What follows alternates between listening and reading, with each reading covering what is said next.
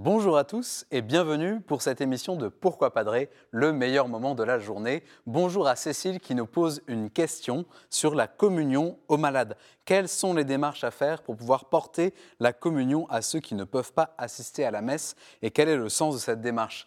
Alors Cécile, la communion est apportée à ceux qui sont empêchés de se rendre à l'Eucharistie, mais c'est vrai depuis les commencements de l'Église. Peut-être connaissez-vous l'histoire de Tarsissus On est à l'époque de la Rome antique dans les premiers siècles. Tarsissus était un jeune fervent, très proche du Seigneur, et un jour, voilà qu'il est chargé d'apporter la communion à un malade après la messe. Il croise dans la rue un groupe de gens de son âge, des païens, qui lui demandent en se moquant ce qu'il porte avec autant de révérence. Tarsissus ne veut pas leur montrer, parce qu'il sait que ces gars n'ont pas la foi et qu'ils prendront le Christ en dérision. Mais le groupe ne l'entend pas ainsi et il le passe à tabac, et Tarsissus meurt martyr pour l'Eucharistie. Voilà une belle histoire de sainteté. Elle nous montre l'importance et la dignité de porter la communion aux malades. Alors réfléchissons un peu pourquoi on apporte l'Eucharistie aux malades et aux personnes âgées qui ne peuvent plus se déplacer? Nous le faisons parce que nous croyons que l'Eucharistie est vitale pour la vie spirituelle. Celui qui fait la grève de la faim, il finit par mourir. Et celui qui ne peut plus rejoindre la communauté eucharistique finit aussi par se dessécher spirituellement.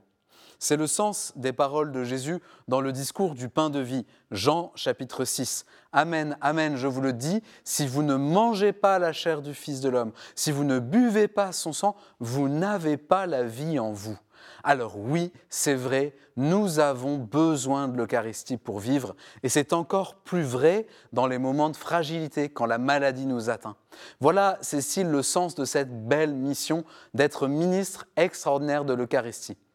Quelles sont les démarches à faire pour recevoir cette mission? Eh bien, je vous conseille d'aller voir le prêtre de votre paroisse. Il y a deux cas. En général, le premier cas, c'est quand vos proches est malade et que vous aimeriez lui apporter l'Eucharistie. Alors, le prêtre qui vous connaît, peut vous former pour cette mission. Mais peut-être aussi voulez-vous vous rejoindre le service de la paroisse qui accompagne les personnes âgées et qui porte la communion à domicile.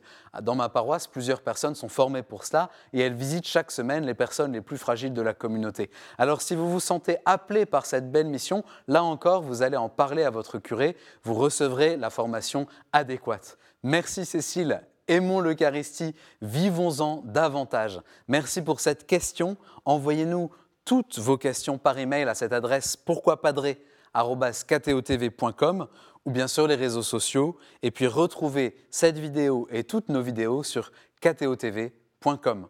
À bientôt